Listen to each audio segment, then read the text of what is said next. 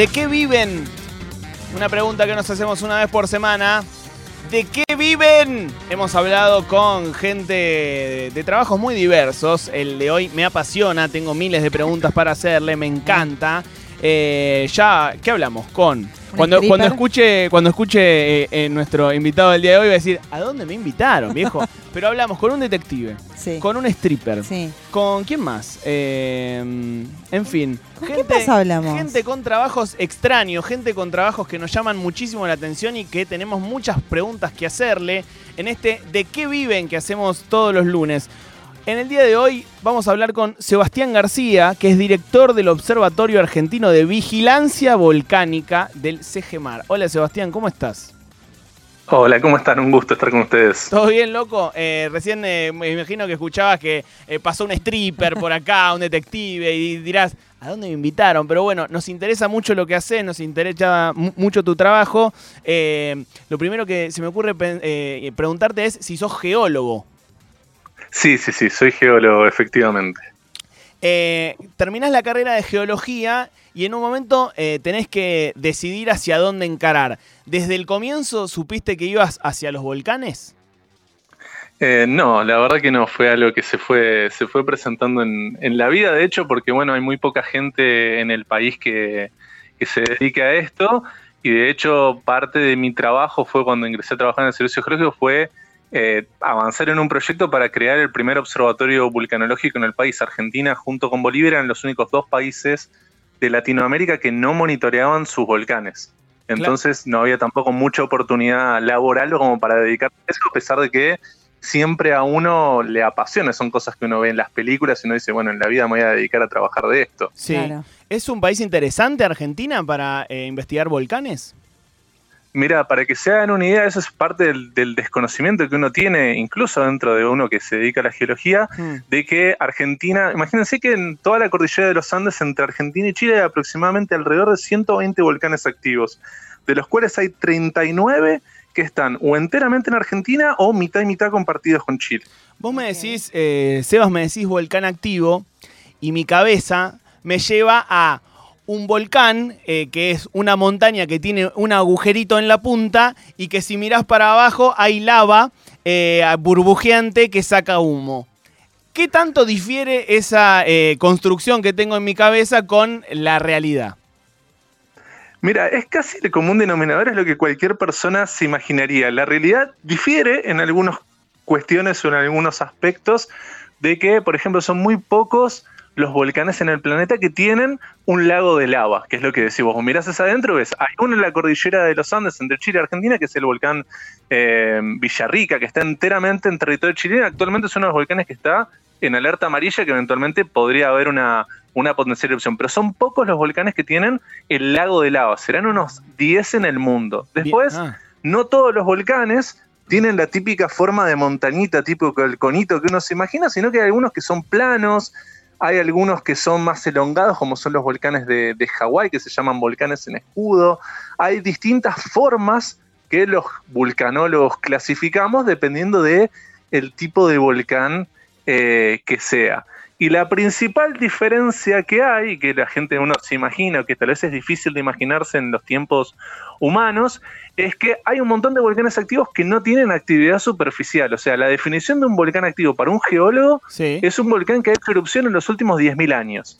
Que para nosotros es un montón. Ni ah. siquiera vemos en la vida de uno, en los tiempos históricos. Pero en la vida del planeta Tierra son segundos para que se hagan. Entonces, todo volcán o montaña que ha hecho una erupción en los últimos 10.000 años, los vulcanólogos consideramos que podría volver a ser una erupción en algún momento, no ah, sabemos. Háblame de, esperanzas y de paciencia, ¿no? Eh, Seba, eh, vos recién decías que solo un porcentaje muy bajo de los volcanes tienen esas características eh, como a ver, de, de, película. estereotipo, de, estereotipo que decía yo. Entonces se me ocurre la pregunta más básica de todas, que es, ¿qué define a un volcán? ¿Qué, necesita algo para ser un volcán? Mira, es cualquier lugar sobre el planeta Tierra donde el magma que viene de las profundidades llega a la superficie y empieza a generar una erupción volcánica. Hay lugares, hay volcanes que se forman de la nada. Un caso icónico, creo que ahora se cumplió no me acuerdo si es el 30 o el 50 aniversario del volcán Paricutín en México. El volcán Paricutín era un campo de maíz en mitad de México, donde de repente un señor le empezó a salir un volcán adentro del campo de maíz. en este caso era un cono de cenizas. Y fue un volcán que fue creciendo con los años y con el tiempo hasta convertirse en un volcán bastante grande y bastante importante.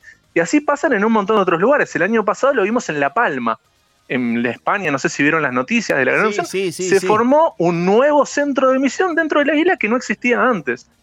Ahora también puede haber estos estratovolcanes, que son estos típicos conos de volcanes que ya han tenido erupciones en el pasado y donde obviamente a ese magma que esté en profundidad le cuesta menos llegar porque ya está el conducto. Entonces dice, bueno, agarro por lo que me cueste menos. El lugar más fácil es por acá. Entonces salimos de nuevo por el mismo cráter donde salí un montón de otras veces en el pasado.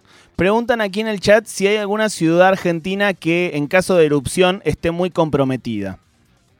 Sí, el, volcán que lidera, no tenemos grandes ciudades a diferencia de otros países del mundo como Nápoles o como la Ciudad de México que tienen millones de personas a los pies de un volcán. En Argentina las grandes ciudades están un poco alejadas de la cordillera de los Andes donde están nuestros volcanes activos. Pero el CGMAR tiene un ranking de riesgo volcánico de todo el país y el volcán que lidera ese ranking es el volcán Copahue, ubicado en la localidad de Neuquén, cerca, eh, ubicado en la provincia de Neuquén, cerca de las localidades de Cabiahue y de Copahue, que son localidades turísticas, que este volcán tiene un centro de esquí sobre las laderas. La gente esquía sobre las laderas de un volcán activo, para que se den una idea, y la localidad de Cabiahue está a 8 kilómetros de distancia obviamente en una zona de muy alto riesgo si el volcán hiciera erupción. Igual te digo, Seba, me deja tranquilo con esto que saber que activo quiere decir que erupcionó hace 10, puede haber erupcionado hace 10.000 años. anda a esquiar por ahí arriba también. Pero, puede haber erupcionado hace 5. Claro, Esa es la diferencia, no sabes cuándo, por eso la importancia de monitorear los volcanes para poder dar un aviso de cuándo esto puede llegar a, ocurrir y ese es el trabajo que nosotros llevamos adelante. ¿Y cómo es tu día a día? En ¿cómo, ¿Cómo se monitorea un volcán? Buena pregunta. Uf, qué pregunta complicada. Básicamente hay, hay muchas formas, pero lo más utilizado a nivel mundial es que vos le metes un montón de sensores al volcán que te van dando distintos parámetros. Nosotros medimos, por ejemplo, los terremotos que se generan cuando el magma quiere ascender. Generan señales muy particulares, como los terremotos que uno escucha de esos que, se ven son más pequeños y eso nos da un indicio de que el magma quiere llegar hacia la superficie. También lo que pasa es que cuando el magma quiere ascender a la superficie, empieza como a inflar el volcán. Es milimétrico, la gente que está arriba del volcán no lo va a ver nunca, pero con GPS de muy alta precisión, como los del auto, simplemente que estos son muy precisos en la vertical, uno puede ver si el volcán se está inflando o se está desinflando, dependiendo del caso. Después, con cámaras que vamos monitoreando la actividad superficial, en aquellos volcanes que emiten gases, medimos con aparatos a distancia y yendo incluso hasta el cráter del volcán a tomar muestras de agua, a tomar muestras de gases, y todo eso, además con imágenes satelitales, lo vamos viendo en tiempo real. A lo largo del tiempo, vamos viendo si algo va variando que nos puede dar un indicio que pueda venir una erupción. Pero aclaro esto muy importante, siempre digo que hablamos de una ciencia natural, no son ciencias exactas, a veces los volcanes dan señales, a veces no son tan precisos. Yo siempre hago una analogía, es como ir al médico. Vos vas al médico, te toma la sangre, te toma la presión, te dice, mira, tenés el colesterol alto, pero no te dice, mañana te va a dar un infarto a las 5 de la tarde. Mira cómo abre el paraguas. Mira cómo abre el paraguas, Sebastián, ¿eh? Cómo abre el paraguas. Dice, mira, yo eh, no lo puedo asegurar. Nada, está bien.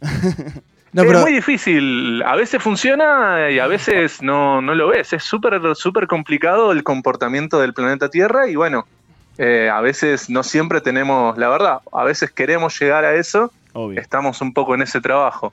Ahora, ¿con cuánto tiempo de anticipación sabemos ponerle a ciencia cierta que va a haber una erupción de un volcán?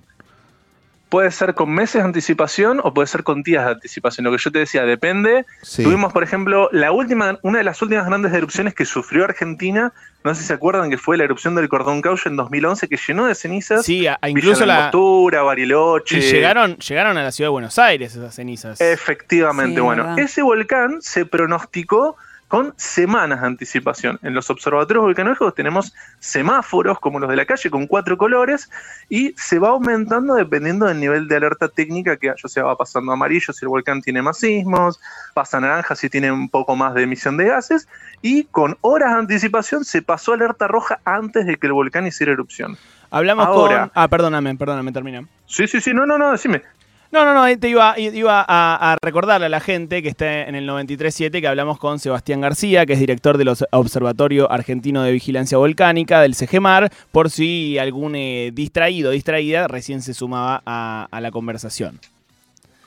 Eh, esta- estabas Bueno, y le- terminando, Sebas, perdóname que te, te interrumpí. No, por favor. Y bueno, nada, les contaba, y hay otro ejemplo, la erupción del volcán Calbuco del 2015, también un volcán ubicado en Chile, no dio avisos el volcán y en menos de 15 minutos hubo una erupción muy grande que no dio una alerta temprana. Por eso, de nuevo, abro el paraguas, como decían recién, es una ciencia natural. Obvio. A veces lo vemos, a veces el volcán no muestra esas señales o nosotros no las sabemos interpretar. Claro. Eh, ¿Tenés algún volcán favorito? Muy buena pregunta, amigo.